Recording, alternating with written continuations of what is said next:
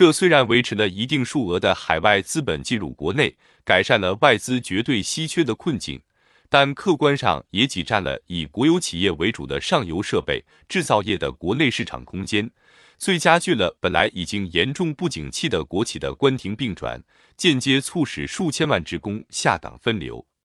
同时期，此类仅靠地租和社会租生存的以低端制造业为主的外向型经济。还催生了内地多个欠发达省区的上亿农村劳动力被市场配置向沿海地区和城市，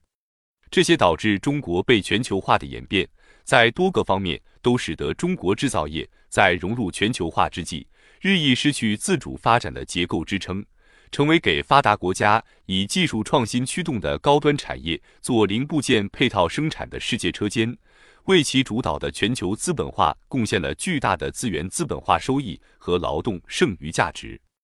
由此可见，至少在经济基础领域，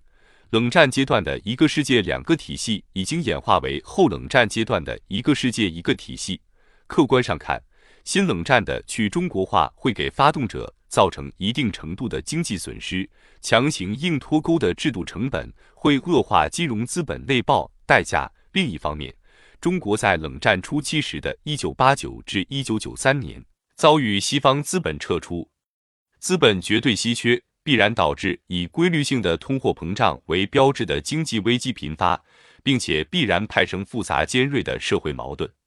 在这种巨大压力下，中国向何处去的思想和政治讨论贯穿于整个九十年代，也客观上回应着西方给定的中国崩溃论。作为有两千多年大一统制度传承、长期民族独立战争和革命史的政治国家，领导人在官方文件中仍然坚持着与革命历史内生合法性密切结合的中国特色社会主义。其客观作用是，经济正常运作条件下，市场发挥顺周期作用；而在大危机派生的多重挑战下，则需对已经成型的多元利益集团的国家进行宏观调控。这就只能靠集中统一领导才能发挥举国体制的比较优势，于是就有了九十年代后期，西方从中国崩溃论陡然转向中国威胁论。对此，我们的理解是，中国在遭遇一九九七年东亚金融风暴的挑战下，本来应该发生和东亚其他国家类似的资产价格暴跌，被西方投机资本涌入割韭菜的局面，但中国却凭借国家主权直接干预。由中央财政直接出手，剥离了国有银行高达十三的不良资产，再用国家外汇储备向银行注资，很快使银行得以重生。这种被西方称为资本管制的体制，虽然达不到自由主义的标准，但是所有试图通过投机获利的西方资本在中国铩羽而归。从此，中国凭借政治主权执行的资本管制。成了阻挡以美国为首的西方金融资本攻城略地的最大障碍，当然也就构成美元滥发而推进全球金融化的主要威胁。此后，西方提出的中国威胁论愈演愈烈，也算有更多的客观依据。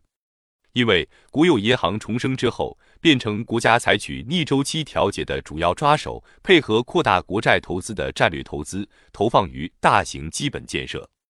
同期。为了走出外需下降造成的生产过剩困局，中央政府相继推出1999年的西部大开发、2001年的东北老工业基地振兴和2004年的中部崛起等缓解区域差别的三大措施。虽然相当于借助中国版的罗斯福新政时以投资为主拉动的中国经济增长演变成世界经济的发动机，但这不仅没有被西方认可，反而因资本账户管制。而被美国列为邪恶国家之一，与之对应的，则是国内思想领域的自毁演化出的混乱。这种自毁心态，不仅迎合着后冷战时期西方控制全球话语权，而使国际舆论一面倒环境下的友邦惊诧论，甚而也被内部激进改革家自我惶恐于事实上强化了国家资本的基本制度的切身为名。诚然。彼时，海内外的思想理论界及其工具化了的教育界、学术界，无不屈从于楚王好细腰。这在中国也或多或少地表达着名不副实的话语权缺失的尴尬。回顾二十世纪九十年代后冷战阶段的中国，确实祸不单行。在中国崩溃论这个西方给定的政治结局造成的仿佛墙倒众人推般的意识形态压力下，中国工业化加城市化的激进增长方式，不仅经历了外资撤离、内需缺如所必然造成的此起彼伏的城市产业经济危机，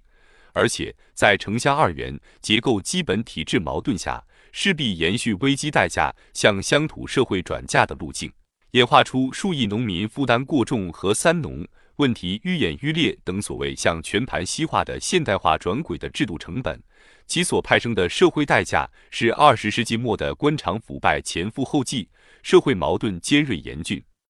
更有新世纪初群体性治安事件年增过万的现象。简言之，这些错综复杂的情况构成了中国在后冷战阶段无以自语，在新冷战之初软实力缺如的困境。诚然，后冷战阶段提出。并且笃信中国崩溃论的美国及西方其他国家，一度试图让中国融入西方制度体系。